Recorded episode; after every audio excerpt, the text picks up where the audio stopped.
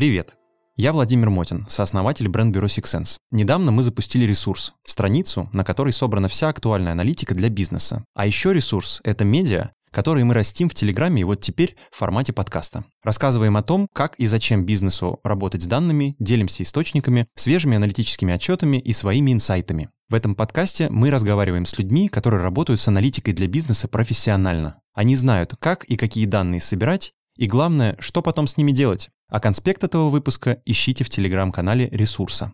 Сегодня мы говорим с Людмилой Крохиной, экспертом в области потребительских и рыночных исследований. Людмилы за плечами опыт работы в Procter Gamble, Рикли и Submiller. Людмила, здравствуйте.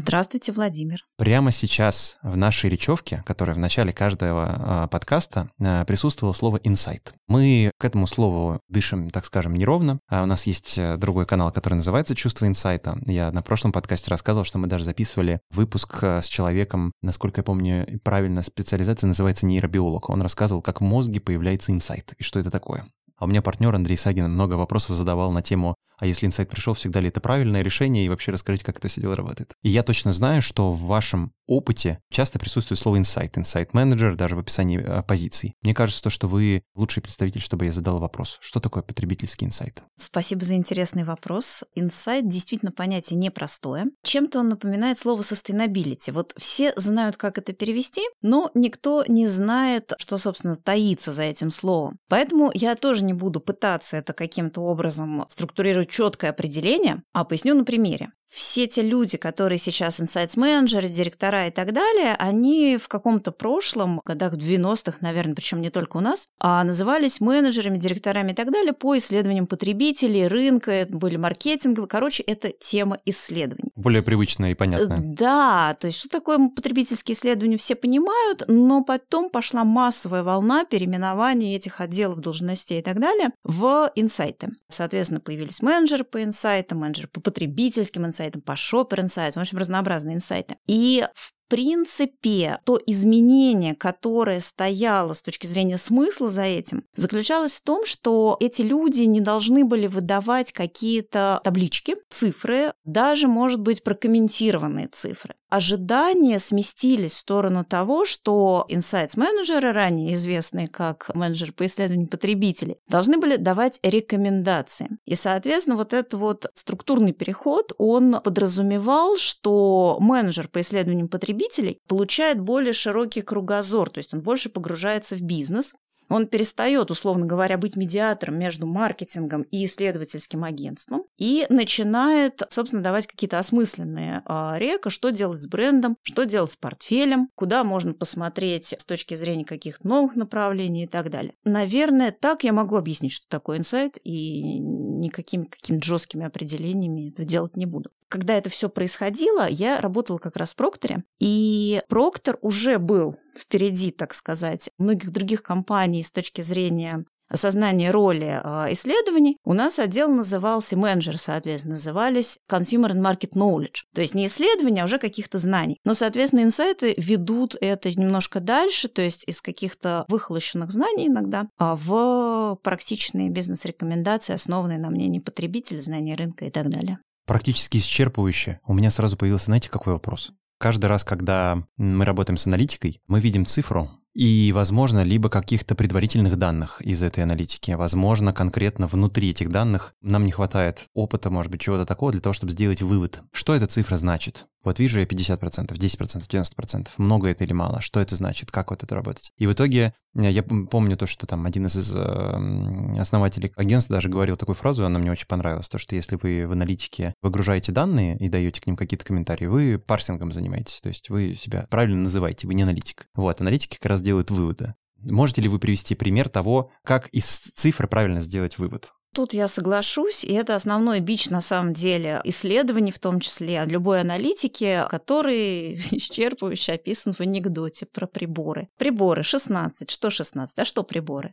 А, соответственно, если у вас есть цифра, то вам нужно ее в какой-то контекст облечь. Контекст это, как правило, сравнение. Это так называемый бенчмарк. Да, система оценки. Э, да, и он может быть абсолютно разным. То есть, если мы смотрим на какое-то, не знаю, намерение купить, вот оно, например, там 20%. Много это или мало, вы можете понять только проанализировав а, результаты исследований, уже проведенных, в совокупности с данными о продажах этого самого исследованного продукта. И в очень упрощенном виде эта история, ну, например, если у нас продукт протестировался там с purchase intent 20, то продажи потом были на уровне 100. А можно сразу на комментарий? Я практически да. уверен, что большая часть аудитории не знает, что такое purchase intent. Это намерение купить. Это один из основных показателей в, например, потребительских исследованиях, да, которые заточены на то, чтобы попытаться оценить потенциал исследуемого продукта, который готовится к запуску. И, соответственно, вам нужна некая история, некие наработки сравнили, соответственно, то, что у нас натестировано с теми результатами, которые получились э, в реальности. Следующий продукт вы тестируете, соответственно, у вас получается 25, ага, говорите вы себе.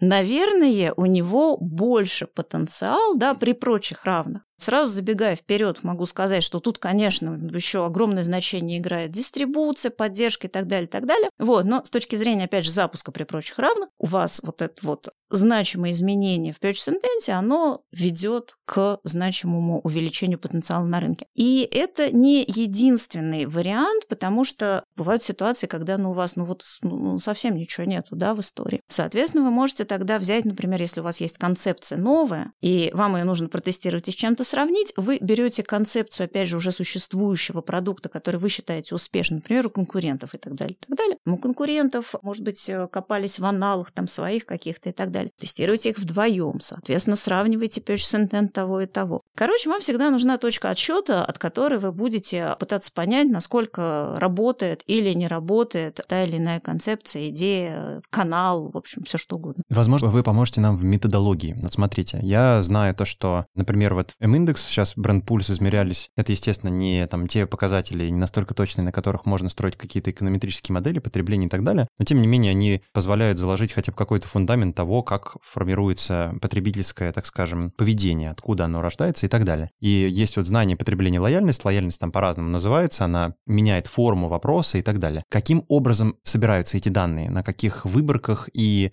так скажем. Почему я задаю этот вопрос? Потому что нужно понять, насколько этим данным нужно верить и насколько глубока погрешность в них. Честно говоря, у кого насколько денег хватит. В Прокторе мы вообще проводили все исследования на базе в 300 человек. Вот Россия 300 человек, ну, городская Россия, условно говоря. И в Прокторе была своя внутренняя система прогнозирования объемов, как раз которая основывалась на вот этих вот результатах исследований. И нормальные, надо заметить, были результаты. Сейчас то, что мы делаем с бейсисом, тоже надо заметить, не отличается какими-то грандиозными масштабами выборки. 300-400 человек, правильно распределенных, естественно. То есть вы там, не собираете эту информацию только в Москве. Вы идете в те регионы, в которых, собственно, планируете э, потом запускаться, те страты, то есть вы учитываете вот это вот нормальное распределение людей, которые, вообще говоря, являются вашей целевой аудиторией. Тут, наверное, нужно пояснить, что в исследованиях существует генеральная совокупность и выборочная. Вот Людмила говорит про выборочную совокупность. Это как раз эти 300 человек. Они должны находиться в той же пропорции в регионах. В какой пропорции они находятся в регионах? Они должны быть, если, например, женщин 55%, мужчин 45%, точно такое же распределение там и так далее, и так далее. Генеральная совокупность в данном случае сколько у нас было? Там 60 миллионов или там... Слушайте, ну это зависит от вашей целевой. Если ваша целевая там взрослые люди, то это одна история. Если вы добавляете к ним подростков, то, соответственно, это расширяется. Откровенно говоря, мы даже не всегда оцениваем вот эту вот историю с тем, сколько их в реальности, потому что результаты теста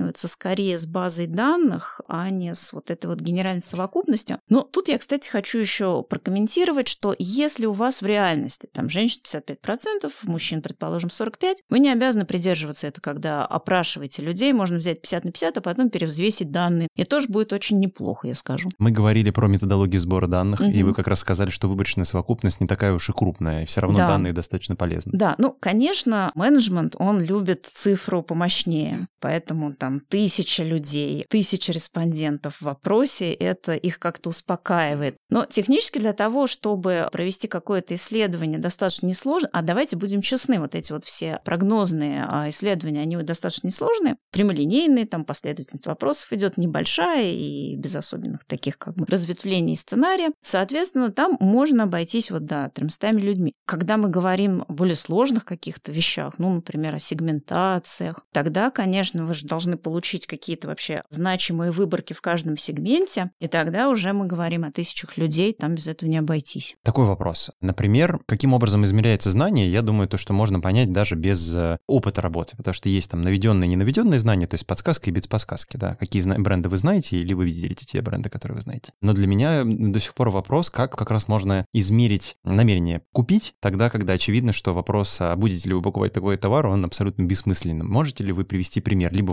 вопросов, либо того, как это можно оценить? Ну, смотрите, это как раз та же самая пятибалка, да, причем, ну, вы можете оценивать свою инициативу на практически любом этапе, да, на этапе какой-то идеи или на этапе уже сформулированной коммуникационной, коммуникационного сообщения, на этапе продукта. Ну, то есть, что вам нужно померить, то вы, соответственно, можете поместить в тест, задать вопрос, насколько вы согласны или не согласны с тем, что купите этот продукт, там определенно согласен, ну, там отчасти согласен. Или же задать именно вопрос о намерении купить. Там, насколько вы будете заинтересованы в том, чтобы купить этот продукт. Определенно куплю, там, скорее куплю. Суть заключается в том, что ну, вы должны задавать тот вопрос, по которому у вас есть данные пресловутого бенчмарка. То есть, если ваша база построена на там, согласии, то это согласие. У большинства, на самом деле, ребят, которые занимаются прогнозированием из агентств, это именно purchase intent, как определенно куплю, скорее куплю и так далее. Вот. Но суть заключается в том, что ваш вопрос формулируется ровно таким образом, каким до него формулировались вопросы, которые работают бенчмарком. А эти вопросы вот эти 300 человек, это же количественные исследования. Да. А как поступать тогда, когда выводится новый продукт, принципиально новый для рынка? Ой, ну слушайте, это же прям отдельная история. Все исследования с самого-самого начала, они работают хорошо в цикле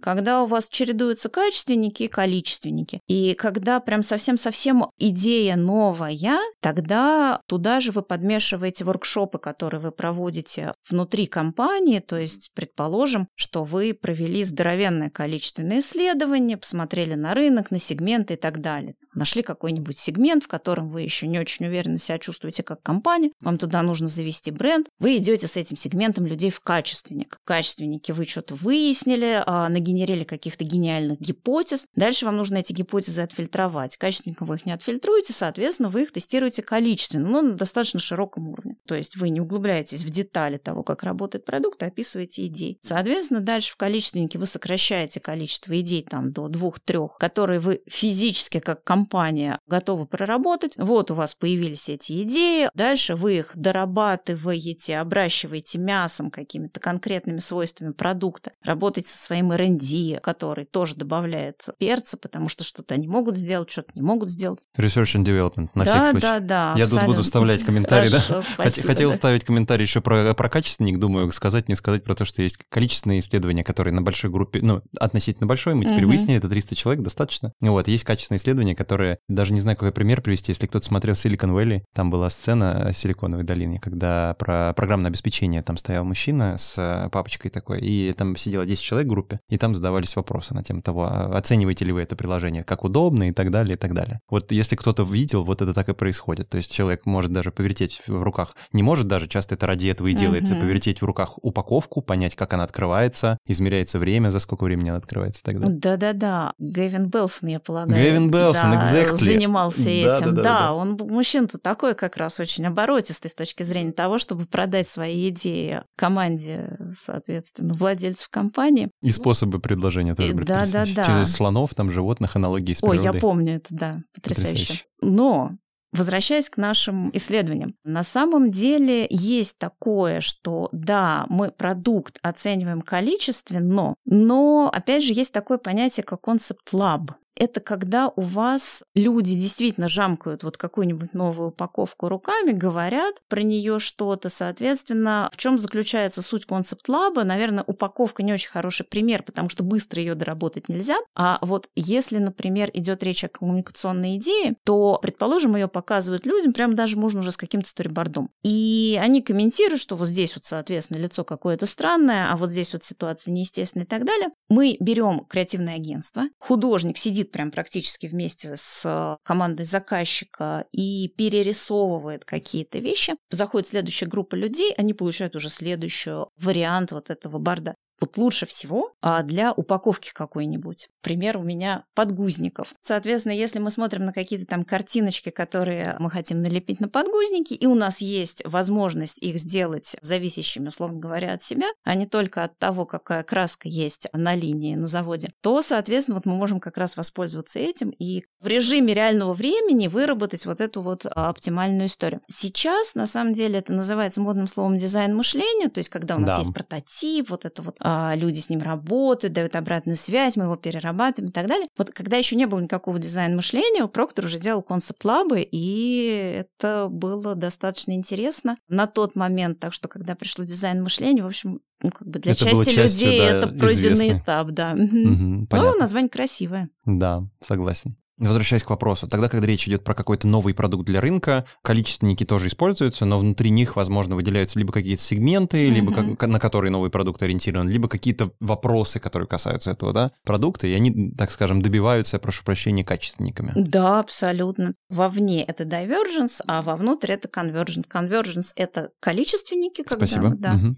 А, соответственно, divergence, когда мы увеличиваем количество наших вариантов, это качественники. Хорошо, отлично. Мне кажется, что, ну, я не знаю, как у слушателей, у меня точно постепенно начинает формироваться как раз сфера деятельности людей, которые ищут инсайт. Мы сейчас поговорили про потребительское поведение и конкретно прям буквально про потребление и потенциальное потребление продуктов. При этом, очевидно, мы сейчас уже несколько раз задействовали момент того, что исследование аудитории, оно может привести к изменению продукта самого и еще каким-то его свойствам, в том числе ценообразованию. Угу. Вот как как это может повлиять на цену? Расскажите какой-нибудь пример. Слушайте, ну вообще под словом ценообразование обычно понимается ценообразование уже устоявшегося портфеля. Когда мы говорим о запуске новинки, то это скорее не ценообразование, а вот это вот та часть разработки нового предложения, которая относится к цене. То есть, ну прям вот это скорее в рамках нового предложения. Поэтому если мы говорим о ценообразовании, то это скорее работа с данными по уже идущим продажам, по определенным ценам, которые у нас есть, есть. Если мы говорим о новых предложениях, то это тоже один из вариантов претеста, когда мы пытаемся понять, что вообще говоря с ценой нам делать. И тут э, есть как потребительские исследования, так и, в общем-то, возможность обойтись без них. Цена зависит от множества факторов, и от того, сколько людей там у нас по той или иной цене готовы купить, она зависит от той маржи, которая, в принципе, минимально возможна в компании и ну, приемлема. Ну, есть как бы стандарты, да, ниже чего мы не хотим упасть, потому что это, как правило, приводит к тому, что наш PNL сильно ухудшается. И к ценам конкурентов, которые, вообще говоря, мы знаем. И можем идти с конжоинтом, с претестом, можем идти без конжоинта, просто работать с маржой и там, держать зазор с конкурентами вниз-вверх, там как-то пытаться засунуться между двумя их продуктами. А когда мы говорим о ценообразовании уже существующего портфеля, это немножко отдельная история, потому что это скорее про анализ продаж, и тут, конечно, вопрос достаточно сложный, он разный для компаний, которые находятся на стороне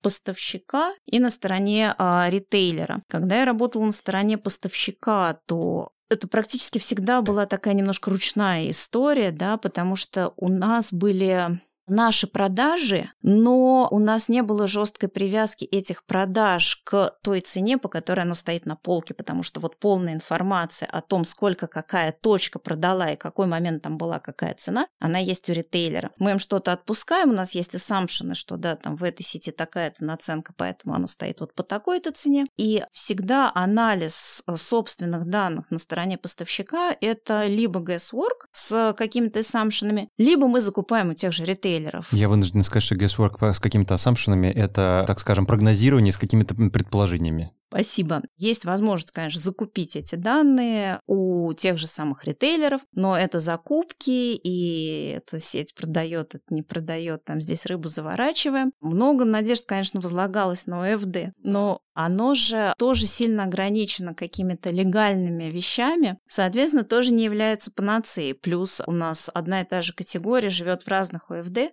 и для того, чтобы получить полное представление о том, как твой продукт продается где на просторах Родины, нужно, вообще говоря, много поработать. Честно скажу, что с данными вот до ситуации, когда у нас внедрили ОФД, я на стороне поставщика не дотянула. Соответственно, а, я работала на стороне ритейлера, и вот там история, конечно, гораздо более связанная. Потому что ты знаешь, в какой точке, какое SKU продается за какие деньги, в какой период, когда там было промо. В общем, это прекрасная история. И все эти большие данные, они принадлежат лично тебе. Да, то есть first party data это называется, да, да, да. Задача найти тот инструмент, который будет их анализировать. И, соответственно, вот в моем опыте э, есть такой тул. Он сторонний, но тем не менее он плотно работает с э, компанией, владельцем данных, который позволяет анализировать, что у нас там происходит с продажами при той или иной флуктуации цены. И в зависимости от того, что они наанализировали, они могут дать рекомендацию и относительно того, какие у нас должны быть ценовые регионы. То есть регион, ну, совокупность, скажем так, точек, городов, которая должна держать одну и ту же цену. Тогда у нас дается какой-то там уровень цены на вот этот вот э, ценовой регион, и, соответственно, они все изменяются синхронно. Мгм. Все цены внутри этого. А вот вы региона. сказали, при- э, а, происходит, да? Можно производить притест. Правильно ли я понимаю, что это просто выделяется какой-то регион или точка, и в ней продается меньше или больше цене? Нет, это вот как раз для новых продуктов. Вот Так. то, что я сейчас говорила, это для тех, которые уже есть. Претесты – это для продуктов, которых еще нету. Ага. Перед самим запуском, получается, можно протестировать в разных регионах продукты, так скажем, с э, разными свойствами, либо ценовыми, либо еще чем-то вот таким, правильно? Вообще-то нет. Перед запуском Да. вы тестируете продукт на... Ну, для того, чтобы прям понять цену-цену, то есть специальный инструмент, называется Conjoint. Это потребительское исследование, когда потребителям показывают в конкурентном окружении планируемые SKU по Мгм. разным ценам. Соответственно, у конкурентов тоже разные цены. И они говорят, куплю там вот это, куплю это или не куплю вообще ничего. И так, соответственно, несколько раз вот э, с разными вариантами цены. В принципе, Conjoint можно настроить на разные регионы, там показывают разный вариант, но это, как правило, жутко сложно. Да, и, Поэтому- судя по всему, мы да. просто не разобрались с тем, на что делается претест. То есть какой ключевой вывод получается из претеста. Да, поэтому обычно а, у нас есть некий базовый ценовой регион, и Мгм. вот на его основе можно это все сделать, выбрать вот эту вот базовую цену для основного региона, а дальше уже раскатать ее по каким-то критериям на остальные регионы уже в момент запуска. Когда у вас живая информация о уже продажах уже существующих продуктов, которые там дав- давно в портфеле, то тогда как раз вы подключаете вот этот вот искусственный интеллект. Он помогает построить модель, а, спрогнозировать, как отреагируют продажи при том или ином изменении цены в том или ином регионе, и уже ну, не нужно анализировать руками, там,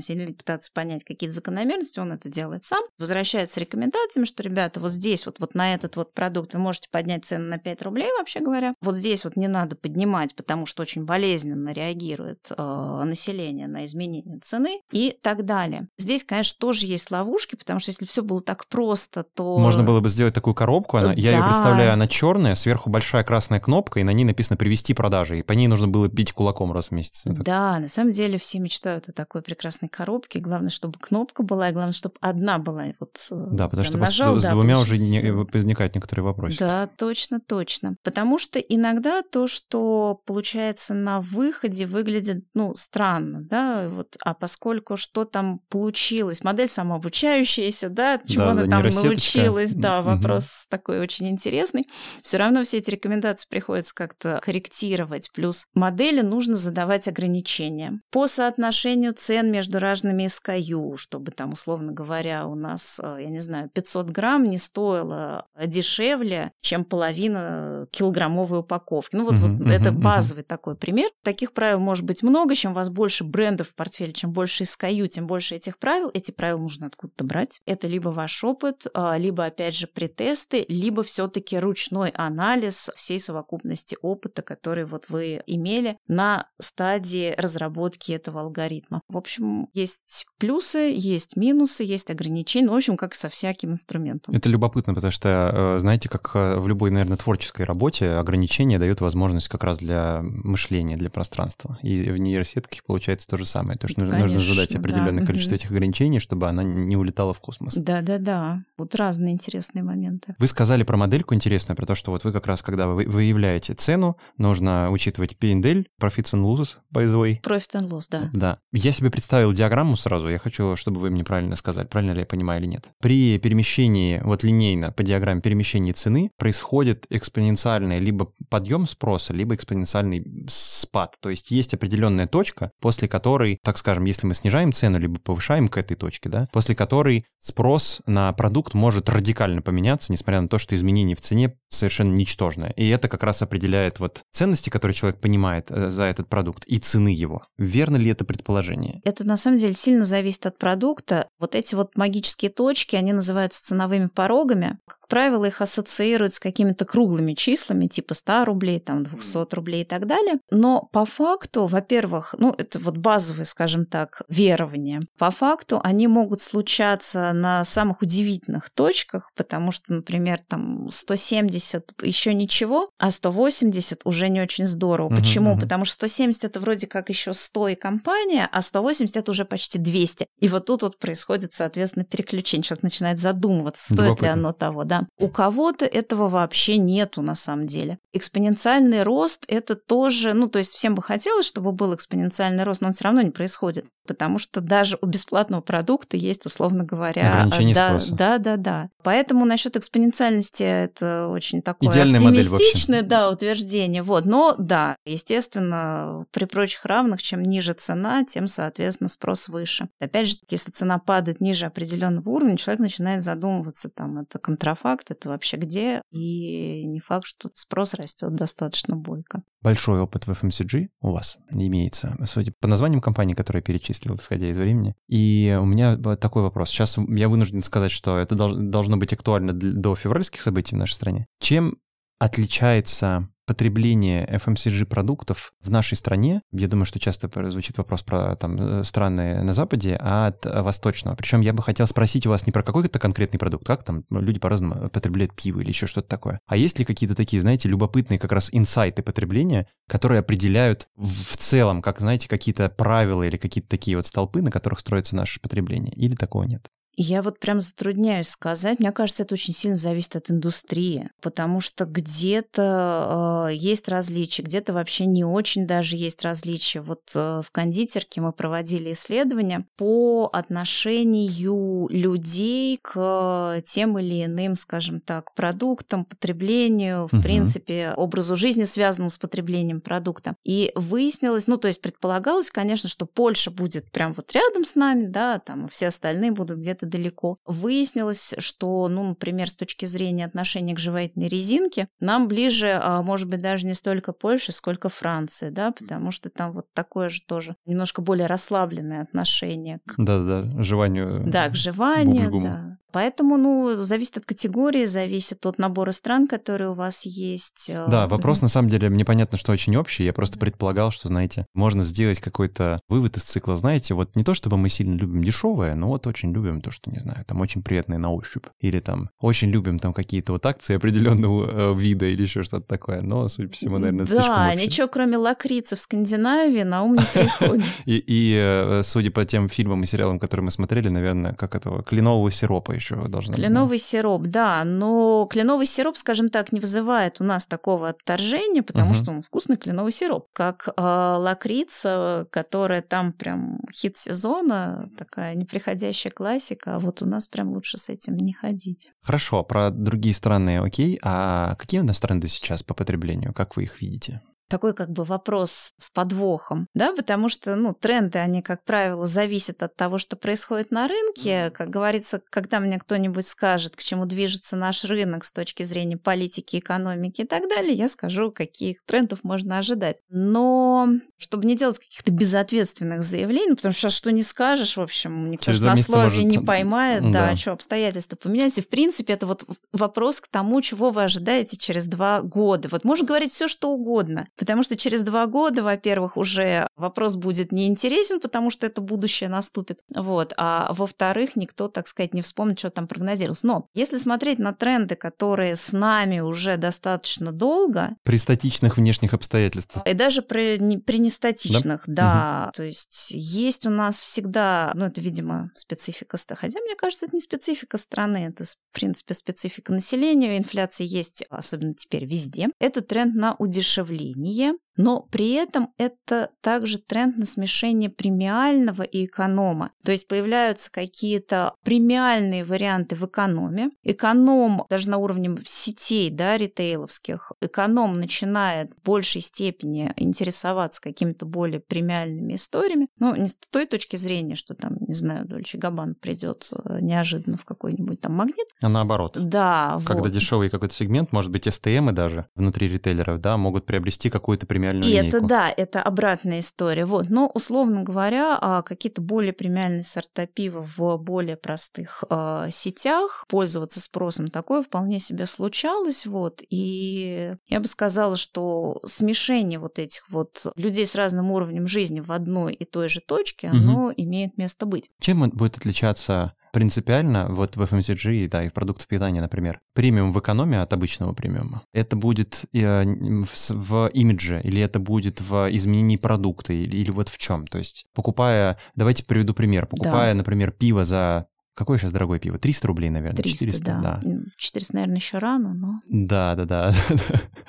ну, в зависимости от того, когда это слушается. Mm-hmm. И есть пиво за 80, 70, mm-hmm. наверное. Я понимаю то, что там, наверное, разницы сильно в продукте-то может и не быть. Может и не быть, да. Ну, известная же история с Кока-Колой и Пепси-Колой, и она справедлива для существенного количества продуктов, которые, ну, суть у них, как говорится, одна. Даже как бы не, не знаю, как еще ответить, более развернуто ответить на этот вопрос, что да, есть, и, кстати, это то же самое относится к разным индустриям, потому что есть, например, шампуни более дорогие, более дешевые, которые там, предположим, более дешевый, это старая версия текущего более дорогого, да, то есть можно предположить, что разница разница между ними не так велика, как следовало, могло бы следовать из цены. Та же самая история с э, кормами для животных, та же самая история, конечно, с пивом. Ну, в общем, короче, какую категорию не возьми, там всегда возможны варианты. Если, в общем, утрировать этот пример, получается, что э, новый премиум в эконом сегменте будет отличаться золотой ленточкой словом премиум на упаковке. Да, но, несомненно, за этим будут стоять какие-то дополнительные технологии, но это вопрос, на самом деле, удешевления ценности каждой новой технологии, потому что она привносит все меньше и меньше, потому что в любом случае у нас есть некий базовый уровень качества продукта, да, ниже которого, ну, в большинстве случаев, как бы, большие, крупные игроки не падают, ну, просто потому, что они себе этого позволить не могут. Вот, и, соответственно, все остальные наработки, они именно добавляют, ну, не так много уже. Плюс еще давайте вспомним про упаковку. Упаковка же это а, существенный фактор, который влияет на тот самый PNL, на себестоимость товара. И, соответственно, если у вас какая-нибудь а, замечательная упаковка там тройная, то продукт автоматически будет дороже, чем что-то там в каком-нибудь э, Что повлияет на его пауче. позиционирование Конечно, и, да. и на группу людей, на которых это работает. Да, да, да. Ощущаете ли вы какое-то изменение продуктов, на которых э, э, название написано русским кириллицей, в общем? Я? Да. Я вообще ничего не должна ощущать. Я изучаю мнение потребителя. А если вот по мнению потребителей сейчас происходит такой тренд? Сейчас у нас происходит изменение в восприятии. Вообще Раньше, конечно, а, латиница обозначала лучшее качество, нежели кириллица. Да, я даже помню кейс э, пива Бакбира, оно было, возможно, самым дешевым из всех, что стояли на полке, но а, оно на английском языке было написано, ну, латиницей. Это помогало, это да. правда помогало. Вот что сейчас будет происходить с нашим потребителем, я сказать не берусь. Наверное, у нас на 180 градусов это не поменяется, но как-то приоритеты могут вполне себе и сместиться. Скажите, пожалуйста, вы же ведете какую-то программу образовательного, курс, я хоть пытаюсь подобрать правильное слово, в Высшей школе экономики. Угу, да. Можете рассказать, что вы Расскажу. А, я веду в Высшей школе экономики модуль дизайн исследований. Это проект, в котором Высшая школа экономики сотрудничает с ИРОМ и с, кем? с Институтом как раз маркетинговых исследований. И у нас а, получился достаточно интересный курс. Вообще сотрудничество с Высшей школой экономики для меня предмет большой гордости, потому что, ну, вышку в наш нашей стране, по крайней мере, представлять никому не надо. Поэтому, когда там выяснилось, что есть прекрасный, так сказать, модуль, еще никем не занятый, который можно взять и прокопать, я очень обрадовалась, немедленно решила его прокапать. С одной стороны, я как бы сначала так думаю, боже мой, а, дизайн потребительских исследований, да я этим занимаюсь уже много лет, да что там вообще можно сказать-то? Все же так понятно. А потом, когда... Синдром самозванца, тема, кочующая из подкаста в подкаст. Э, да, да, да, да. А с другой стороны, а, когда я на это посмотрела попристальнее, как бы меня в другую сторону занесло. Боже мой, подумала я, да ведь это же вообще необъятная тема. Ее вообще нельзя уложить в один модуль, а там модуль, два занятия. Они большие, правда, занятия хорошие, но как-то вот казалось, что это прям вообще бесконечность и не меньше, чем на семестр. Но в конечном итоге мне удалось вот, ну, благодаря опыту в том числе структурировать вот все эти а, многочисленные типы исследований в зависимости от а, стадии стратегического процесса планирования. И уже начала вырисовываться структура курса. И как раз вот удалось нам с вышкой с HR-ом добиться вот этого вот баланса, когда курс, ну, подходит он, с одной стороны, и людям, которые вот только-только начинают интересоваться темой, может быть, задумались над тем, чтобы как-то поменять профессию, там, поглубже туда заглянуть. А, то есть это да. курс повышения квалификации? Да, это не... вообще по факту это курс повышения квалификации. Прекрасно. Да. А с другой стороны, а, на него пришли люди, которые уже много лет в research-е, и то, что для себя вынесли, ну, потому что действительно как бы очень много граней у каждого типа исследований, соответственно, от них можно поговорить, можно задать вопросы, соответственно, в общем, куда-то такое копнуть, куда людям интересно. Особенно здорово, на самом деле, что к нему прям напрашивается follow-up, именно потому что он такой середнячок получился крепкий. Можно дальше думать о подмодулях, которые идут вширь, другие темы, там, там P&L, что-нибудь еще. С другой стороны, вглубь по типам исследований. Например, про сегментации поговорить более подробно, потому что это прям такая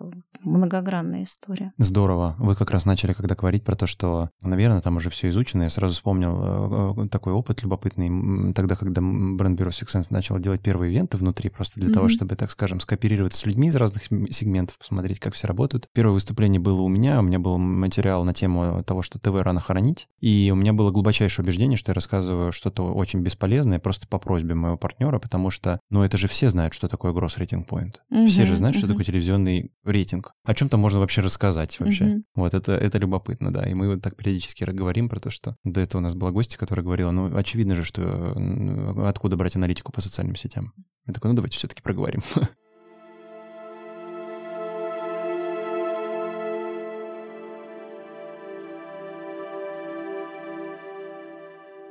Смотрите, а, в маркетинговых процессах существуют блоки, в которых аналитика необходима. Но мне кажется, то, что существуют те, которым аналитика может навредить. Конечно, желательно делать вербальную ассоциативную оценку нескольких вариантов названия, например, нового продукта, когда он выходит. Однако финальный выбор, по моему мнению, поправьте меня, если я ошибаюсь, важно оставить за командой для того, чтобы не складывать ответственность на голосовавших за финальное решение по продукту. Можете ли вы согласиться или опровергнуть? Да, смотрите, данные сами по себе абсолютно невинны. Они не могут навредить. Более того, скажу, они достаточно, ребята, такие пассивные. Они не открывают э, ногой дверь в кабинет GM, да, они говорят ему, вот мы тут пришли, теперь делай вот так вот. Соответственно, все, что происходит с данными на основе данных, это именно работа команды. То же самое и респонденты. Вы не можете прийти к респондентам и сказать, вот даже на группе группе ребят, вот смотрите, вот, вот что, соответственно, нам запустить, а потом взять это и запустить, и потом валить вину на тупых консюмеров, которые вообще неправильно все прокомментировали. Клиент плохой. Да, да, да, примерно так. Поэтому негативного влияния данных не существует, бывают либо неправильно собранные данные, да, либо данные, которые неверно проинтерпретировали, либо ситуации, в которых, вообще говоря, данные не нужны изначально, но не потому, что они такие гадкие, потому что, в принципе, вы не отдаете потребителю право голоса в этом вопросе от слова совсем. Вот пример – это как раз а, одним из примеров да, вот пример может быть ценообразование, да, где там за какой бы уровень цены 150, 160 и 170 они не проголосовали, вы все равно запустите по 170 просто потому, что иначе у вас этот продукт, соответственно, даст негативную маржу и, ну, sorry, guys. Поэтому я бы сказала, что не бывает а, ситуаций, в которых данные плохи и в принципе представляют собой неверный подход, нужно просто включать голову и правильно их интерпретировать. Вы привели пример вот как раз про то, что нравится клиенту цвета, не нравится, вы не можете по API э, ниже там какой-то, например, этой uh-huh. цены упасть. А есть еще какие-то примеры в вашем опыте тогда, когда данные негативно повлияли на решение? Причем я сейчас объясню, как, э, что я имею в виду. Конечно, опытный специалист, который работает с данными, uh-huh. он может отделить зерна от плевел, но мне кажется, что есть тут какая-то подсознательная штука, когда мы уже увидели какую-то цифру, мы не можем ее забыть, и она все равно повлияет на наше решение, даже если я говорю, нет, это вот не важно, мы поступаем таким путем. Есть ли какой-то такой пример? Слушайте, ну прям такого вот нету, потому что, ну, как правило, опять же, в крупных компаниях, где отдел инсайтов такой вот э, развитый, и они к нему привыкли, что характерно. А я имею в виду руководство к тому, да, что да, инсайты да, да. есть, что-то такое даже говорят. В принципе, есть понимание того, что данные нужно как-то интерпретировать или же отказываться от них вовсе, исходить из каких-то других а, оснований. Ну, наверное, теоретически в природе такое может существовать, но как-то вот тьфу-тьфу-тьфу.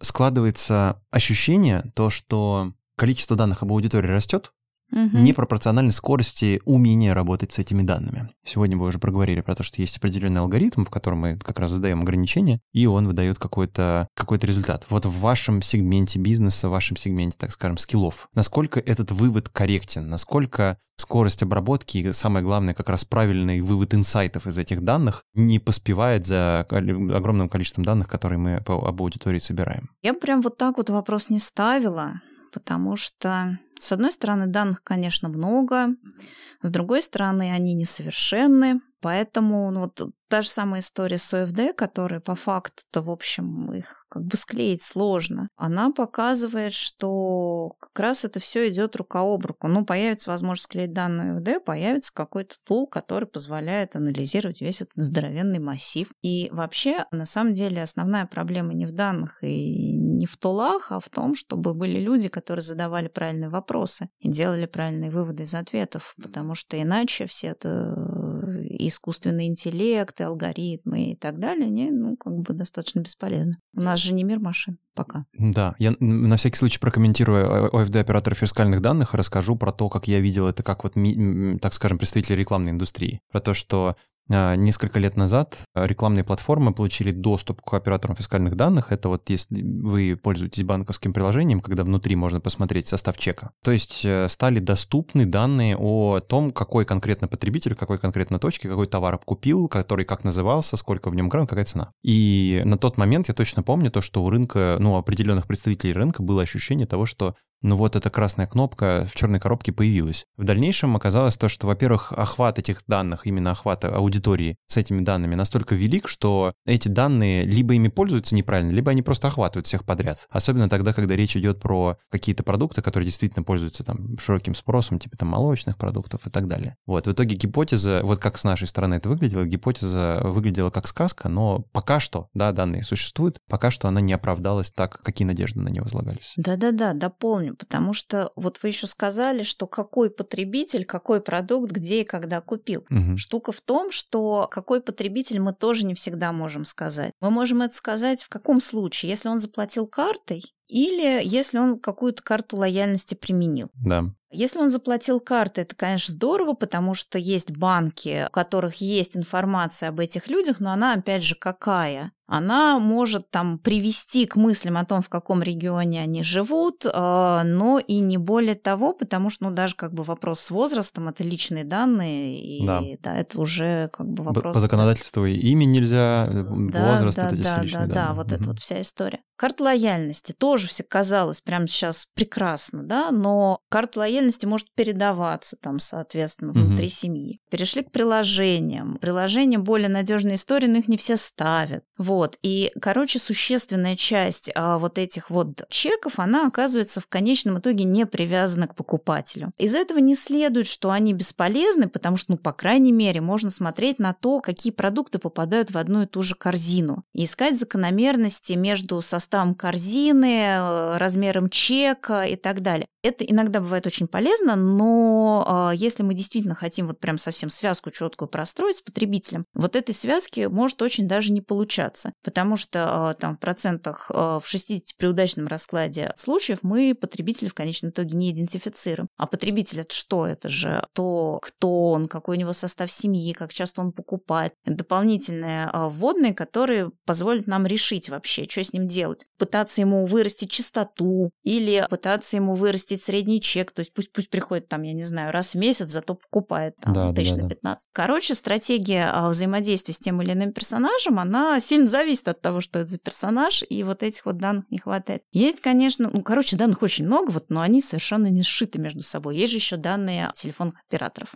У них тоже, они очень как бы тоже работают в этом направлении, на самом деле. У них э, команды есть очень толковых ребят. И там те же самые вилы, что называется, потому что часть информации выпадает, часть информации нужно сшивать между операторами, а это физически, ну, там, легально, как, как угодно. Короче, это невозможно. И, соответственно, пока что эта зеленая кнопка, она вот все равно не случилась. Да. Но хочется верить, что рано или поздно. Зеленая уже, то есть она должна быть зеленой в нашем ну, понимании. Она ну, выз... да... должна вызывать хорошие ассоциации. Конечно, Красная кнопка это как-то очень мрачно. Да, согласен. Да, действительно, я об этом как-то не подумал. Я вспомнил аналогию, по-моему, в 2018 году я видел презентацию, а вы сказали про выборку в начале uh-huh. в 300 человек. А вот uh-huh. э, телевидение в России измеряется выборкой в 10 тысяч человек или в 12, насколько uh-huh. я знаю. Для этого используется устройство PeopleMeter, и они как раз считывают, кто пульт взял, там вот есть кнопка за маму, кнопка за папу, и вот там вот вы канал переключаете. И э, мне очень понравился слайд тогда, когда сравнивались в 2018 году медийные возможности возможности телевидения и медийные возможности digital-а. И там был главный вопрос к ТВ и главный вопрос к digital-у. Вот главный вопрос к ТВ, насколько можно верить данным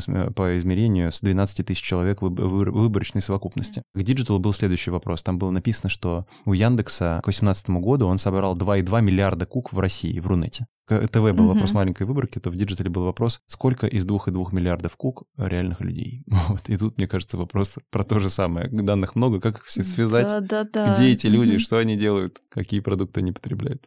Расскажите, пожалуйста, какие а, аналитические издания, отчеты вы читаете, помимо, возможно, каких-то панельных, платных и так далее, для решения каких-то профессиональных вопросов? Иногда залезаешь в INFOLine, например, да, то есть это сводная такая история про, ну, в нашем случае, про заведение общепита. А у них есть еще ритейл-информация, но аналитики, которая... Достойна внимания. Нет, они все достойны внимания, прекрасны. Но ты же не будешь там, условно говоря, каждую неделю прочитывать 1591 статью про то, что у нас тут вот произошло. Не хватает дайджеста на какой-то вот одной странице. Для того, чтобы он был, нужна какая-то компания, которая вот возьмется пропустить через себя всю совокупность публикаций и так далее. И выдаст 10 слайдов. И выдаст, да, 10 слайдов, которые вот ты посмотрел, ты понял вообще, что происходит сейчас. Поэтому с какими-то периодическими изданиями отношения достаточно тяжелые. Если есть что-то, вот, что созвучно тому, над чем ты сейчас работаешь, то, конечно, ты это как бы вычленяешь. Есть, кстати, прекрасные еженедельные, ежемесячные публикации от крупных агентств. Да, вот э, тут э, у них шансов, если честно, со мной больше. Да, это как раз следующий вопрос был, потому что издание, окей, понятно, угу. тут нет никаких вообще вопросов, абсолютно. Я прекрасно понимаю, о чем речь речь идет. Но тогда, когда, например, вот про отчет, вот знаете, как Нильсон или Нильсон IQ, они вот uh-huh. периодически выпускали какие-то uh-huh, бесплатные uh-huh. отчеты, или там, например, у Deloitte, вот тогда, когда он назывался Deloitte, периодически выходили, причем регулярно, там раз в полгода или раз в квартал, презентация о том, как меняется потребление, как меняются там тренды в таких-то, таких-то продуктах. Вот что-то вот такое есть, может быть? Вот, да, вот это как раз более интересная история. Ну, во-первых, И есть... это мы сразу поместим у нас ну, давайте, как бы это сказать, а, до известных событий у ГФК а, были с завидной периодичностью прекрасные ивенты. Они сначала до ковида были офлайн, а потом они перешли в формат онлайн. Сейчас, как говорится, нам всем предстоит понять, что же там будет теперь дальше. Да, у Нильсона были. Ипсос, на самом деле, вот я сейчас подписана Ipsos на, супер, да. на рассылку Ипсоса, и у них тоже вот с разной частотой есть некоторые вводные, они вбрасывают какие-то интересные лернинги. Кантар, опять же, сейчас опять нужно посмотреть, что да, будет с вот Кантаром. Мне интересно, да, Кантар, мне тоже очень интересно. Да, давненько ли он для российского рынка что-то выпускал? Не, ну слушайте, у них бывает, ну, по крайней мере, бывало, но сейчас, поскольку у нас Кантар в каком-то таком загадочном состоянии вроде как есть, есть, а вроде как ушли с рынка, но они как бы все равно есть. Вот, а когда мы наконец поймем, что с ними происходит, я думаю, мы поймем и с тем, что можно от них получать э, по-прежнему с точки зрения. Вот, вот эта история, она намного более понятна, вот ею, да, пользуешься, потому что даже когда они говорят, что, ребята, вот смотрите, у нас такой интересный... А, Рамир, кстати, можно туда же записать, да? да, да. да? Ребята очень любят какими-то там цифрами делиться. Даже если это а, небольшой обзор такой затравочный, смотрите, мы вот провели, да, смотрите, что мы поняли, а вот все остальное, Купите. да, нужно купить. Даже вот как бы лернинги относительно того, что они поняли, что они бесплатно раздают, бывают очень полезны для индустрии, да. Да, супер, окей. Большинство из них у нас уже есть. Мы обязательно к выпуску подкаста еще раз перепроверим эти источники и ответим на вопрос. Может быть, даже в посте в Телеграме напишем, что у нас там доказано. Еще а, вышка пресловутая, да, у вышки же есть. Это не такая частая история, но... Но есть целый раздел, в котором как раз есть... Да-да-да, туда... Результаты бы, дипломных курсовых даже а, Я бы тут... Вот мы, например, э, любим смотреть на то, как они оценивают э, будущее нашей экономики. Вот не сейчас, наверное, да, в какие-то да. более менее динамичные времена. Вот, Гибкие прям... по, по прогнозированию, я бы так сказала. Да, да, да. Можно было получить какой-то альтернативный взгляд относительно Госкомстата. К тому да. же у Госкомстата очень такой ретроспективный взгляд. Они прям, дай бог, если у нас сейчас там будет какая-то первая половина 21 года. Вышка она более гибкая, плюс она дает какие-то альтернативные прогнозы. Ну, там, соответственно, банки иногда смотришь, да, что банки говорят про то, что будет. Ну, вот как-то вот все-таки, да, на уровне того, какую задачу ты сейчас мучаешь, соответственно, ты и ищешь, и выцепляешь взглядом из всей массы информации вот такие вот источники. Да, на всякий случай проговорю, что как раз по банкам, опять же, до событий у Эрнста Янга было регулярное исследование, которое выходило раз в квартал или раз в полгода о том, как у нас в финансовом секторе дела. Поэтому, mm-hmm. если там они еще есть, проверяйте у нас на странице, оно там должно быть. Хорошо, а по русскому рынку окей, наверняка же есть какие-то исследования, которые вы смотрите, учитывая количество англицизмов, которые у нас в этом, в этом э, выпуске, наверняка есть какие-то исследования, которые вы можете вспомнить или порекомендовать на латинице, в общем. Слушайте, ну, первое, что приходит в голову, это, конечно, Евромонитор. Евромонитор э, такой, ну, как, в общем, и все такие источники, основанные на не на data, как Нильсон, например, да, вот да. он, соответственно, собрал данные, вот они у него. Ну вот Нильсон, кстати, тоже прекрасный источник, кстати, по другим рынкам. Да, был, Единственная по-моему. проблема, да, что покупать надо, это, конечно, существенный минус, а да. так, да, он прекрасен. Ну, замечу, Евромонитор тоже надо покупать, а у них какие-то есть, да, публикации, опять же, кусочки, которые лежат э, в общем доступе. Но, опять же, корпоративных сотрудников, как правило, не бывает проблем с тем, чтобы получить какую-то корпоративную подписку и самим не инвестировать. Евромонитор, поскольку они не меряют, они опрашивают и собирают вторичные данные, это не всегда прям очень четкая картина, особенно если копнуть вглубь. Например, динамика премиального сегмента versus эконом-сегмента. Вот там, господи, да, такого быть не может, но тем не менее. Еще у них бывают прям такие целенаправленные обзоры по каким-то выделенным темам, аналитика, и вот там ну вот для меня, например, иногда даже более полезны, нежели вот эти вот их тренды, в которых они пытаются оцифровать рынок целиком и какие-то его подсегменты. Здорово, отлично. Ресурсы записали.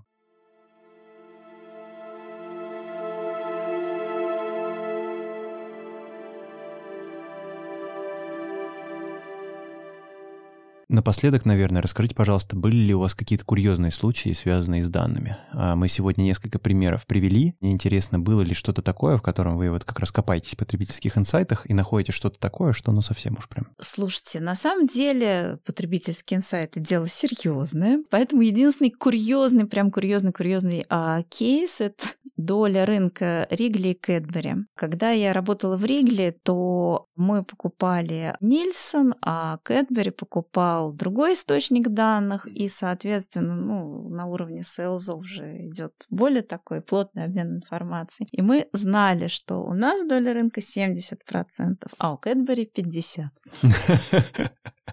Это забавно. Любопытно. Были ли еще какие-нибудь такие, которые не только про инфраструктурные э, особенности менеджеров по продажам были связаны, Это, а про пожалуй, все. Ладно, хорошо. Первым пяти репостнувшим выпуск в соцсетях мы предоставим бесплатную выгрузку трафика пяти конкурентов. А для того, чтобы ее получить, нужно прислать мне скриншот или ссылку репоста прислать мне, Владимиру Мотину, мой аккаунт указан в описании канала, ресурс ТГ, вы его увидите. Я хочу призвать аудиторию не бояться данных. Данные, если к ним подойти вдумчиво и призвать какого-нибудь полезного эксперта, особенно на помощь, это всегда в плюс. Нужно уметь их интерпретировать, нужно уметь, как говорится, их готовить, но они не такие страшные вообще, как может показаться. Они очень интересные, и в них всегда есть вот тот риск, что ты в них закапываешься, и там становится так любопытно, что ты копаешь все глубже и глубже и не всплываешь на поверхность. Тут риск, конечно, есть, а в остальном они прям такая благодатная почва для принятия бизнес-решений. Да, мне кажется, из нашего сегодняшнего выпуска напрашивается вывод о том, что а, данными становится любопытно заниматься до первого инсайта. Как только ты его узнаешь, получаешь, ты такой, вау, ничего себе, вот это здорово. Людмила, спасибо большое. Спасибо, Владимир, было очень интересно пообщаться. Да, мне тоже.